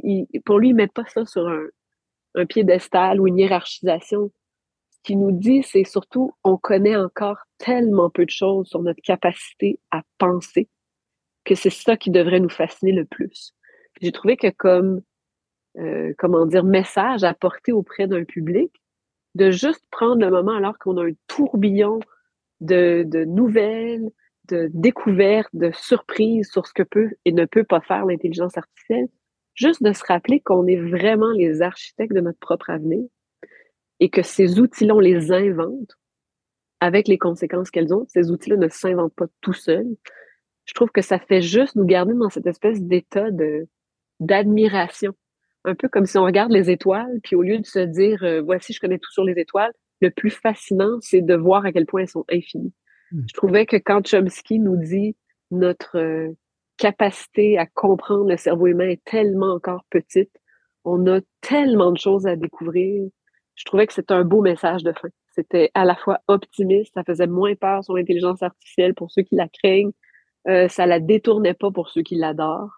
Ça faisait juste un message beaucoup plus neutre, mais à la fois positif à porter, qui dit il y a tellement de choses à connaître encore, faut juste pas arrêter de rêver puis de d'avoir cette capacité-là d'émerveillement, c'est ce qui nous distingue. Du 6 septembre au 15 octobre, l'installation va être euh, à l'espace euh, de l'ONF à Montréal. Mais par la suite, est-ce que vous avez des plans pour la promener un peu partout? Oui, donc euh, on est vraiment choyé. Notre l'expérience a eu vraiment trois itérations jusqu'à maintenant en différentes étapes. Donc une première itération qui visait juste à tester comment les gens interagissaient avec le robot Chomsky, le Chomsky bot si on veut. Euh, une autre euh, première qui a eu lieu à Berlin où on a vraiment testé cette fois-ci le multi-utilisateur. Là, c'est la première fois à Montréal que l'expérience complète multi-utilisateur avec toutes les étapes prévues de l'expérience sera accessible. Euh, donc, c'est une première en soi, même si c'est pas une première mondiale, c'est une première pour cette itération-là. Puis notre objectif et notre souhait, c'est bien sûr que ça circule. Euh, là, je vais avoir la revue politicienne en disant ce message, mais sens vraiment qu'on est dans un momentum de conversation sur l'intelligence artificielle. L'Office national du film est une, une entité publique. Notre objectif, c'est vraiment juste d'ouvrir la conversation avec le public. Il faut que les gens s'approprient les développements de l'intelligence artificielle et qu'ils sentent qu'ils font partie de la conversation. Sinon, on, on se fait dire beaucoup de choses sur l'avenir qui doit nous attendre. C'est toujours un peu stressant de se faire dire à la fois que ça va tout révolutionner, que c'est fantastique, mais que c'est pas à nous de le gérer. On se demande toujours un peu d'accord, mais qui va prendre les décisions? Donc, l'objectif, c'est que ça tourne, que ça circule euh, dans des musées ou dans des espaces euh, publics. L'objectif, c'est vraiment d'ouvrir une conversation avec un public ici ou ailleurs. Donc, oui, on a très hâte que ça circule. Alors, si on veut garder des nouvelles de votre installation, euh, de où elle sera disponible dans le futur, est-ce qu'il y a un endroit où on peut euh, être en lien avec l'expo? Oui, alors ça va être vraiment sur le site de l'ONF où est-ce qu'on est capable, il y a des, annonces de Chomsky qui circulent en ce moment où on peut avoir un QR code, un code QR, pardon, pour aller chercher des informations sur Chomsky et c'est là-bas qu'on va garder des nouvelles aussi sur les nouvelles des nouveaux endroits où l'expérience pourrait être exposée. Alors, Sandra Rodriguez, vous êtes la créatrice de l'expérience Chomsky versus Chomsky, présentée à l'espace ONF à Montréal. Là, présentement, ça va être donc du 6 septembre au 15 octobre prochain. Alors, si vous avez l'occasion d'aller la voir, ne la ratez pas parce qu'après, il va falloir attendre d'avoir des nouvelles pour savoir où on va pouvoir aller. Merci infiniment d'avoir pris de votre temps pour euh, venir nous parler de, Chomsky, mais aussi de cette installation-là. Et puis, ben, je vous souhaite euh, le plus grand des succès. Merci infiniment. Au plaisir. Au revoir. Au revoir.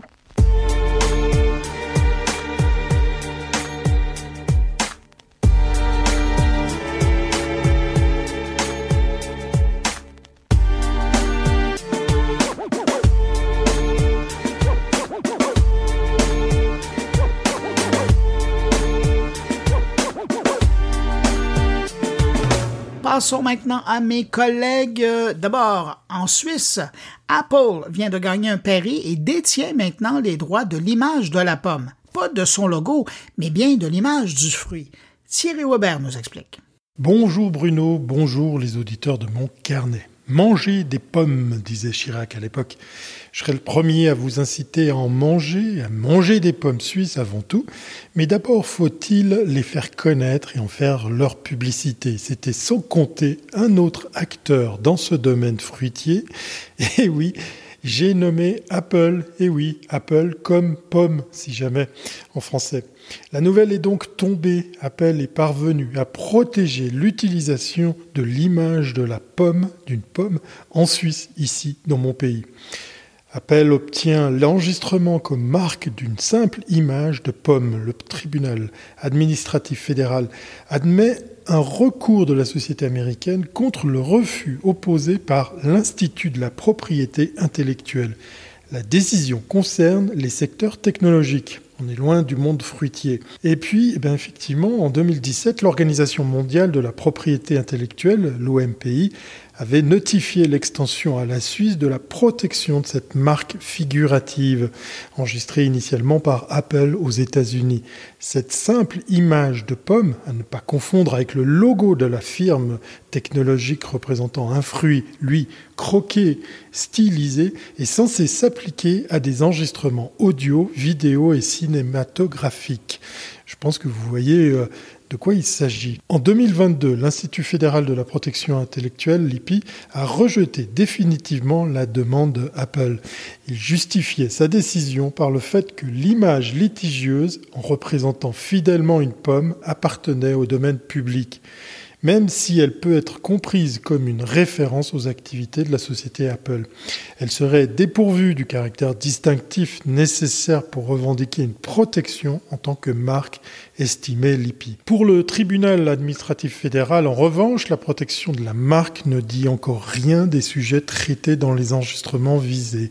Rejeter la demande à d'Apple au motif que la pomme pourrait représenter un sujet traité aboutirait à exclure de toute protection les marques audio, vidéo ou cinématographiques.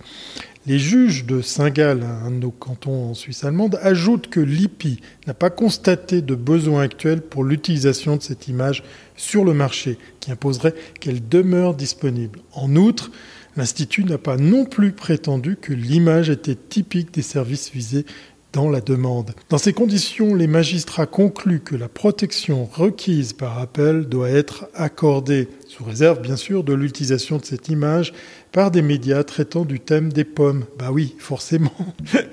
Parlons des inquiétudes de Fruits Union Suisse. Bah oui, par le passé, l'interprofessionnel Fruits Union Suisse, qui a pour logo justement une pomme rouge, avait déjà fait part publiquement de ses craintes face à la volonté d'Apple d'enregistrer toute image de pomme. Jimmy Marietto, le directeur de Fruits Union Suisse, voit d'un mauvais œil la décision du tribunal fédéral. Cela nous choque et on le regrette vraiment puisque la pomme est un bien public et ne devrait pas être protégée de manière quelle qu'elle soit, réagit-il sur les ondes de la RTS. Le logo de Fruits Union Suisse ne devrait toutefois pas être touché par la décision. D'après les premiers jugements que l'on a vus du dossier, on devrait être épargné par cette protection puisqu'il s'agit des biens technologiques et nous, nous restons dans la production agricole, précise Jimmy Marietto. Tout cela pour une portée relative de la décision, je vous en parle justement au vu de l'absence du relais en dehors de mon pays. Philippe Giron, avocat et spécialiste de la propriété intellectuelle, relativise la portée de la décision du tribunal fédéral. L'arrêt ne porte que sur un domaine très restreint, sur une classe précise, à savoir les DVD, les CD, les supports vierges d'enregistrement, etc. énumère-t-il. Aujourd'hui, Apple a un monopole dans l'utilisation comme logo d'une forme de pomme pour la vente de ce type de pays. Cela ne veut pas du tout dire que plus personne à l'avenir ne pourra faire des documentaires sur des pommes et risquerait tout d'un coup eh de faire l'objet d'une violation des droits des marques Apple, précise l'avocat. Partout dans le monde, Apple applique cette même stratégie. Le géant technologique cherche par tous les moyens à protéger son nom et son identité visuelle. La décision n'est pas définitive et peut être attaquée devant le tribunal fédéral. J'ai envie de dire, affaire à suivre. Allez, n'oubliez pas vos 5 fruits et légumes par jour, portez-vous bien et à très bientôt si c'est pas avant.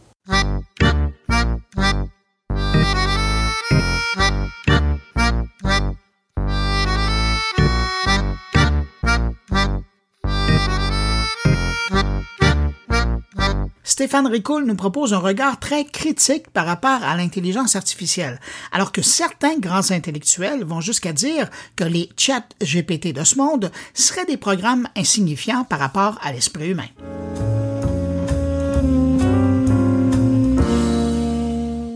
Les docteurs Chomsky et Roberts sont tous deux professeurs de linguistique. Le premier à l'Université d'Arizona et au MIT, et le second à l'université de Cambridge. Dans une tribune du New York Times parue en mars dernier, leur conclusion à propos de ChatGPT est que nous pouvons que rire ou pleurer de la popularité de ChatGPT et des autres.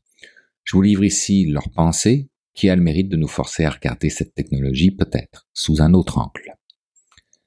Saluer comme les premiers espoirs d'avoir un jour accès à une intelligence artificielle dite générale, à savoir le moment où les esprits mécaniques surpassent les cerveaux humains, à la fois quantitativement en termes de vitesse de traitement et de taille de la mémoire, mais aussi qualitativement en termes de perspicacité intellectuelle, de créativité artistique et toutes les autres facultés typiquement humaines, autant vous dire de suite que Chomsky et Roberts n'y croient pas un instant dans le cas de ChatGPT, de Bard ou de Sidney, qui selon eux diffèrent profondément de la façon dont les humains raisonnent et utilisent le langage.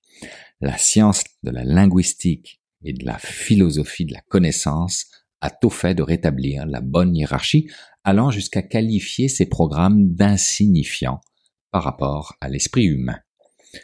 Cette opposition entre moteurs statiques se basant sur la correspondance de modèles, se gorgeant de centaines de téraoctets de données et extrapolant la réponse conversationnelle la plus probable, ou la réponse la plus probable à une question scientifique, et l'esprit humain, un système étonnamment efficace et même élégant, qui fonctionne avec de petites quantités d'informations, qui ne cherche pas à déduire des corrélations brutes entre les points de données, mais à créer des explications, est à la base de leur angle de vue.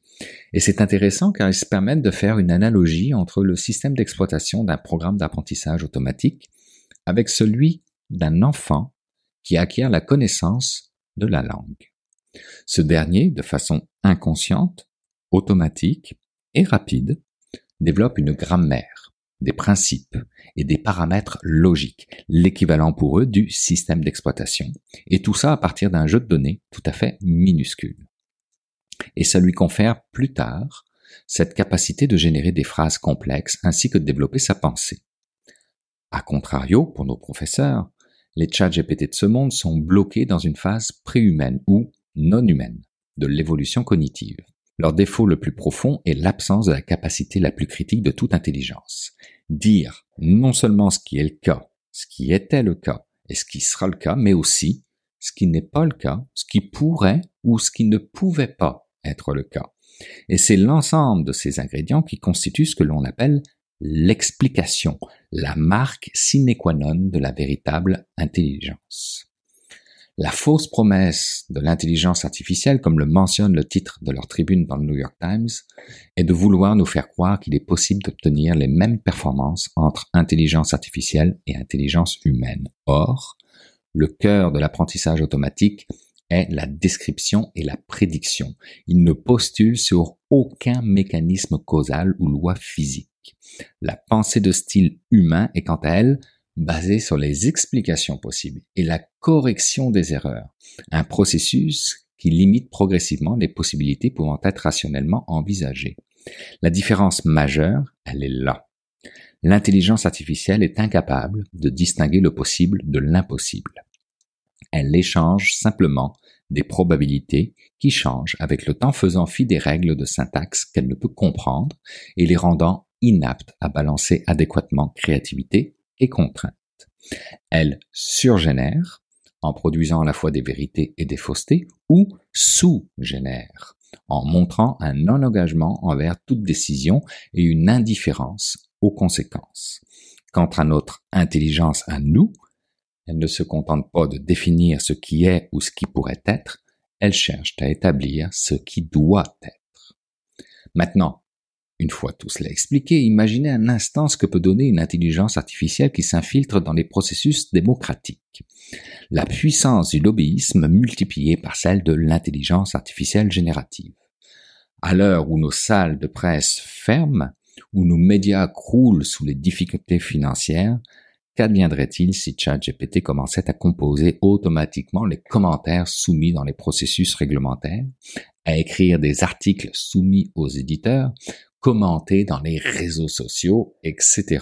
Ou pire encore, plutôt que d'inonder les boîtes courriels des législateurs ou saturer le standard téléphonique du Capitole ou de la colline d'Ottawa avec des appels vocaux synthétiques, un système à la ChatGPT, formé sur des données pertinentes, pourrait très bien cibler de manière sélective les législateurs et les influenceurs clés pour identifier les points les plus faibles du système d'élaboration des politiques et les exploiter impitoyablement par la communication directe, les campagnes de relations publiques ou d'autres leviers. Un système capable de comprendre les réseaux politiques, s'il est associé aux capacités de génération de texte chat GPT, pourrait dès lors surgénérer ou sous-générer exploitant les vulnérabilités des systèmes sociaux, économiques et politiques avec une vitesse et une portée incroyables. Et la vitesse de sortie, ben, c'est un énorme avantage dans un écosystème dans lequel l'opinion publique et les récits des médias peuvent s'enraciner rapidement, tout comme être suffisamment agile pour évoluer rapidement en réponse à des événements mondiaux chaotiques. Servile et sans pensée, du moins pour le moment, l'intelligence artificielle générative dans les mauvaises mains pourrait avoir des conséquences désastreuses pour notre société.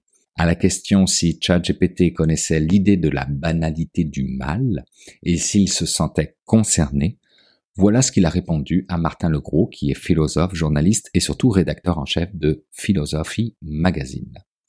Il est vrai que je suis un outil créé par des humains, et par conséquent, je peux refléter les limites et les biens de mes créateurs et des données sur lesquelles je suis entraîné. Aux questions éthiques qu'on lui pose, et qui se réduisent à une recension des différentes positions humaines, l'intelligence artificielle trahit donc une indifférence morale. Tenons-nous-le pour dit.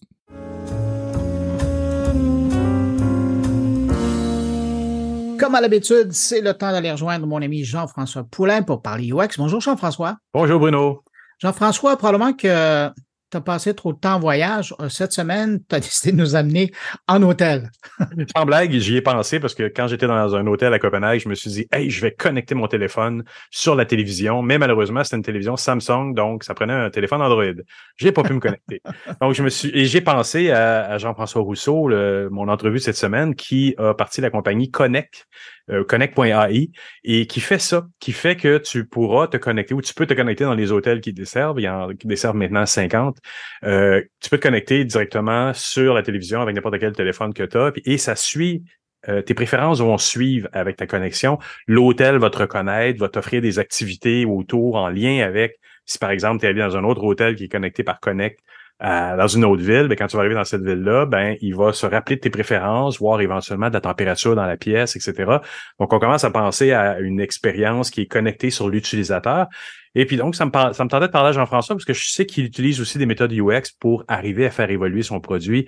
Et ça, c'est assez rare dans le monde des, euh, des startups quand même. Wow, je suis juste curieux d'entendre l'entrevue. Jean-François, Merci pour euh, cette rencontre. Merci de nous envoyer un peu de. On, est encore en été, là, de, de, nous faire voyager virtuellement comme ça.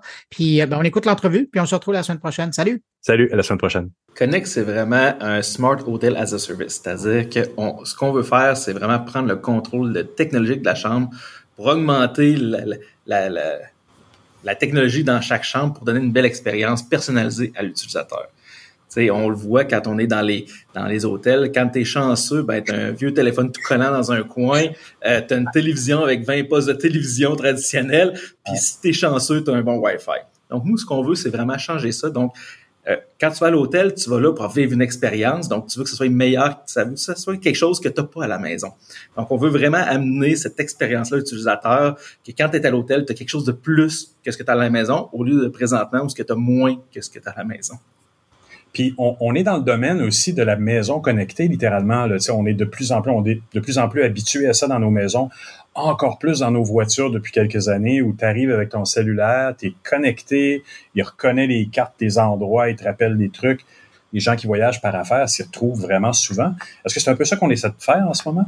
C'est vraiment ça. Donc, on veut vraiment donner cet environnement technologique-là à la chambre d'hôtel, puis pousser plus loin, parce que on le, dans nos tests utilisateurs, on l'a vu, ça est revenu à multiples reprises, les gens font plus confiance à l'hôtelier qu'à Google.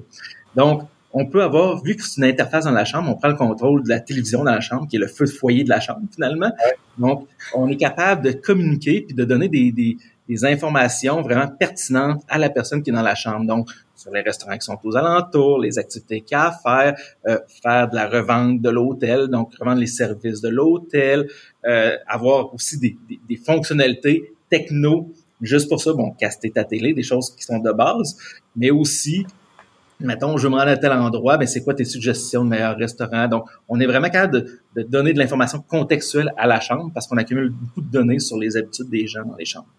Et, j'imagine, de par le fait qu'on a des données sur l'utilisateur, on est capable d'évoluer l'offre à chaque fois si je vais demain à Philadelphie puis le lendemain à New York. Puis dans une chaîne d'hôtels qui utilise le système Connect, j'imagine qu'on peut se connecter sur ça et dire, ben, je sais que t'es italien, je vais t'offrir maintenant le meilleur restaurant italien de, New York en lien avec ce que tu as fait à Philadelphie, dans le fond. Exactement. Ça, va, ça va plus loin que ça. Ça, c'est la phase qu'on est en train de déployer. Donc, on, si tu es un amateur de sport, parce qu'à chaque fois, sur le Wi-Fi, tu es allé voir des sites de sport parce qu'on contrôle autant le Wi-Fi, la TV que le téléphone. Donc, on est vraiment capable d'avoir des, des, données encore plus précises que Google sur tes habitudes. Donc, si tu es un amateur de sport, ben, on va on va te parler de ça. Si tu es allé trois fois t'entraîner, ben on va te parler de la salle d'entraînement. Si tu es allé deux fois au restaurant, ben on va pouvoir te faire un spécial sur le steak la prochaine fois que tu vas venir parce que ça va être personnalisé à toi. Et l'expérience aussi pendant le séjour est personnalisée à toi. C'est ça notre objectif. Donc, tu sais, on n'ira pas te présenter 200 postes de télé si toi, ce que t'aimes, c'est juste les téléromans. On va te présenter en priorité les téléromans. On, on est en train de signer des ententes avec des directeurs de contenu pour faire du contenu exclusif juste pour certaines catégories de personnes. Donc, on sait, les jeunes, ils vont sur YouTube. Donc, eux autres, les envoie sur YouTube. On veut vraiment faire une expérience personnalisée pour chaque personne. Et la première prochaine fois que tu vas revenir dans l'hôtel, ben, elle va être encore personnalisée. On va se rappeler de toi. Puis, tu vas continuer la même expérience. C'est génial. Et ça, peut vouloir dire aussi que si je as décrété que le sport parce que c'est ce que j'écoute, il peut peut-être dire ben, il y a une partie de, baseball ce soir à New York que tu veux pas manquer parce que tu l'écoutais hier à Philadelphie. Donc, il y a une continuité qui, qui qu'on s'attend, en fait. C'est ce qu'on veut de, en, en 2023. Là. Ben c'est ça, c'est-à-dire qu'en 2023, les gens sont prêts à laisser par, de, de- donner un peu de données parce qu'ils sont habitués de, de les donner gratuitement, mais il faut que ça leur donne quelque chose. Tu sais, on veut pas juste se faire épier, là, c'est pas ça le but. Le but, c'est vraiment que ça donne quelque chose, qu'on fasse des suggestions pertinentes à la personne, puis qu'on puisse l'amener à des endroits qu'elle n'aurait pas pensé. Ouais. On fonctionne beaucoup avec des tests utilisateurs, donc chaque feature qu'on décide de développer, c'est vraiment, on fait des tests, on fait des sondages, on va aller chercher Ah ouais? qu'est-ce qui va apporter le plus de valeur à nos utilisateurs, parce que, tu sais, comme vous l'avez vu, les possibilités sont vraiment énormes, on peut faire plein de choses, mais qu'est-ce qui est vraiment pertinent? Donc, on peut pas, euh, je, je dis toujours, la pire affaire que je peux penser, c'est que j'ai raison. Donc, Ouais. on fait des tests utilisateurs, puis on va chercher la vérité, qu'est-ce qui va être le plus payant pour l'utilisateur, qu'est-ce qui va valoir le plus la peine. C'est intéressant cette approche-là. Moi, je l'aime bien parce qu'elle est UX. Mais euh, effectivement, dans le monde de l'entrepreneuriat, euh, les gens se fient beaucoup à ce que eux pensent qui est le meilleur produit pour les gens. Puis on les a, je pense, un peu formatés, entraînés à ça, en disant, ben Uber, le, gars qui a créé Uber, le gars qui a créé euh, Airbnb, ils savaient ce que c'était son produit, ils n'ont jamais posé de questions à personne et, et pouf, ils sont tombés dans un monde merveilleux et magique où tout a fonctionné. Mais en réalité, je pense que c'est beaucoup plus réaliste, réaliste de, de, de fonctionner comme tu le dis là. C'est Exactement. C'est pour ça qu'on a des sondages. Nous, on l'a elle a dur au début. Parce que quand on a lancé la première version de Connect, nous, on était tous des jeunes techno. On a fait un Apple TV. Mais Ouais. euh, la- nos clients hôteliers qui ont des clients de 80 ans, 90 ans, qui sont rentrés dans leur chambre, qui étaient même pas capables d'ouvrir la télévision, ben c'est un problème. Donc, ah oui. cette question-là d'aller chercher vraiment ce qui est positif, puis c'est venu, ça a été une obligation finalement. On, on ne peut pas en hôtellerie faire ça parce que c'est tellement large. C'est pas comme, admettons, admettons, tu dis, je vais faire le site web d'un gouvernement. Les gens sont prêts à souffrir un peu pour soumettre un formulaire. Tu sais, ils sont prêts à faire un effort. Ouais. Mais là, on n'est pas dans ce contexte-là. On est dans un contexte de vacances. On est dans un contexte de relaxation. faut que ça soit le fun. faut que ça soit facile pour les gens. Donc, faut vraiment mettre une couche de UX encore plus prononcée pour être certain de satisfaire le client. Est-ce que est-ce qu'un hôtelier peut s'attendre aussi à ce que le, pro- le- le produit s'ajuste à l'environnement dans lequel il est? Par exemple, euh, c'est une semaine de pluie pour euh, l'utilisateur. Est-ce que le produit va s'ajuster un peu en conséquence du contexte dans lequel l'hôtel se trouve? Oui, euh, ben on le voit déjà, on a déjà commencé des tests, c'est-à-dire Ah que dans la page météo, la suggestion d'activité varie selon la température. Parce que ça ne donne rien de dire on va aller euh, au parc aquatique s'il pleut. OK, fait que ça devient vraiment, en fait, ça devient le concierge d'un hôtel, dans le fond. Là. Oui, c'est ça. On a même une fonction qui s'appelle Alfred pour être le concierge de l'hôtel. Donc oui, ça devient le concierge de l'hôtel, mais on va aller un peu plus loin que ça parce que les gens savent ils vont pas toujours chercher, on veut leur suggérer des affaires passivement aussi. Euh, donc, tu sais, juste savoir, quand tu rentres dans la chambre, ben c'est ta musique, c'est ton style de musique qui va jouer dans la chambre. Donc, c'est toutes ces petites attentions-là qui font l'expérience personnalisée, le wow pour le client final. Et là, vous en êtes rendu où au niveau euh, modèle d'affaires? Vous avez des clients, ça commence à, ça commence à, il y a de l'attraction, comme on dit dans le domaine des startups. Vous, vous avez des, vous avez quelques clients qui ont signé, donc vous êtes un peu en mode expérimentation aussi avec eux en même temps, là? Oui, ben, c'est-à-dire, notre période d'expérimentation est assez, avancée. On a plus que 50 hôtels présentement d'installer. Ben, nous, le modèle d'affaires est, est très simple. C'est, on leur promet, c'est des frais récurrents, mais on leur promet une nouvelle version chaque huit mois. Donc, à chaque huit mois, ils vont avoir des nouvelles fonctionnalités qu'eux-mêmes ont participé à, à créer et que leurs clients ont demandé aussi. Et, et ça prend quoi pour, pour un hôtelier de dire Ouais, je vais faire affaire avec Connex? C'est une installation mécanique qui est, qui, est- qui est faite dans, la, dans chacune des chambres ou quoi? Comment ça fonctionne?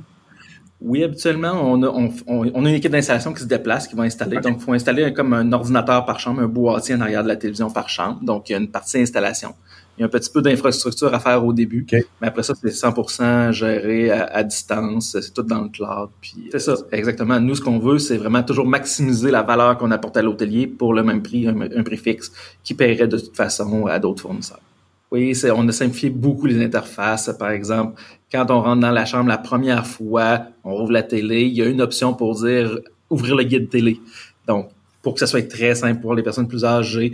On donne aussi beaucoup, on donne, admettons, euh, sur chaque télévision, on colle euh, une étiquette qui leur permet d'accéder à des vidéos pour sur comment utiliser le système, pour s'ils sont pas à l'aise, euh, à un numéro de support 24 heures. Donc, on, est, on a vraiment optimisé chacun des, chacune des interfaces pour être capable d'être cool pour les jeunes qui, eux autres, sont habitués de se promener là-dedans très facilement, mais pour que les personnes qui sont plus, on va dire, handicapées de ce côté-là, qui soient capables quand même d'être fonctionnels sais, un des trucs qu'on a fait, c'est qu'on a installé notre système dans un RPA, une résidence pour personnes âgées, pour ah être capable de voir des personnes en, qui, ont, qui sont en train d'avoir des difficultés motrices, tout le kit pour ajuster notre télécommande, les boutons, la distance entre les boutons.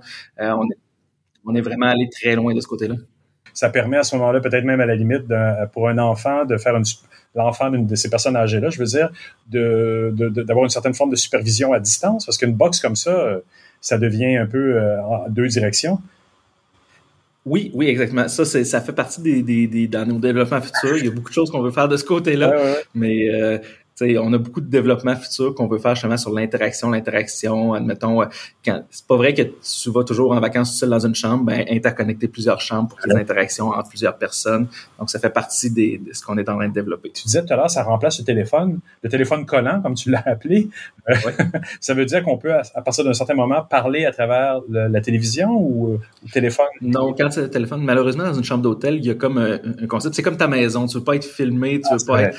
Donc, faut faire attention à ça. En hôtellerie, tu sais, ce qui se passe dans la chambre reste dans la chambre, mais on installe des téléphones sans fil à côté euh, du boîtier pour remplacer. Donc, on veut vraiment, notre but, c'est de prendre le contrôle technologique de la chambre, parce que là, on est capable d'avoir les senseurs, on est capable de tout avoir ce qu'il faut pour être capable d'accumuler les données et d'offrir l'expérience personnalisée. en termes de senseurs, il y a quoi? Tu dis, ben, il y a déjà, comme on en parlait tout à l'heure, potentiellement la température, mais il y a, d'autres senseurs qui passent à travers la boîte? Ben, par exemple, le Wi-Fi. Donc, on est capable de, te positionner dans l'hôtel, savoir quand tu rentres dans ta chambre, quand tu ressors de ta chambre, par exemple. Euh, tout ce qui est euh, sur la, la, télévision. Euh, donc, on permet aussi, admettons, aux gens de se connecter en Bluetooth sur la télévision pour faire jouer leur musique, ou sur les haut-parleurs. Donc, c'est ce genre de fonctionnalité-là qui nous permet de d'accumuler des données sur le comportement. Nous, on veut pas savoir quitter. On veut savoir c'est quoi ton comportement pour être capable de te faire de quoi te personnaliser. Si on est capable de détecter si c'est une famille qui est dans la chambre, si c'est quelqu'un, un homme d'affaires, si c'est deux, deux, deux amoureux en vacances, mm-hmm. mais par leur comportement, on est capable de les classifier. Mais ça, c'est quelque chose que les hôteliers n'ont pas comme information. Ils ne savent pas qui est dans la chambre. Souvent, ils n'ont même pas le nom de la personne dans la chambre parce que c'est la secrétaire qui est réservée à la chambre, ah c'est son nom qui est dessus. Donc, on, permet à l'hôtelier d'avoir ces données-là, puis après ça, de faire un peu de marketing ciblé ou de faire une des offres personnalisées à ces gens-là. Parce que présentement, ils savent pas. Ils n'ont aucune idée. Fait que c'est l'Expedia qui connaissent mieux leurs clients, qui leur vendent, puis qui leur chargent une taxe à chaque fois, à chaque chambre qu'ils Ah oui, là, ils vont vraiment posséder de l'information. Ben, c'est comme dans les deux dans les, deux directions, comme tu disais tout à l'heure. En sachant plus sur leurs visiteurs, ils vont pouvoir leur offrir plus de services customisés et de l'autre côté, ben, le, client il est content parce qu'il peut regarder son Netflix, il peut avoir des offres personnalisées sur l'endroit où il est. Donc, c'est génial. Et donc, je reviens à la question que je te posais. Qu'est-ce qui s'en vient dans les prochains mois, prochaines années? Ou gardons, gardons ça au prochain mois, parce que les choses vont vite de nos jours. Là. OK. Prochain mois, c'est vraiment l'expérience personnalisée. Donc, on est en train de déployer toute l'expérience personnalisée sur les télévisions. Donc, ça, c'est la première étape. Euh, donc, euh, on met on garde justement tes chaînes préférées, tes applications préférées directement au début. Euh, les cases ou les vidéos qui vont être présentées en, page accueil quand tu vas ouvrir, ça va être les ceux que tu préfères.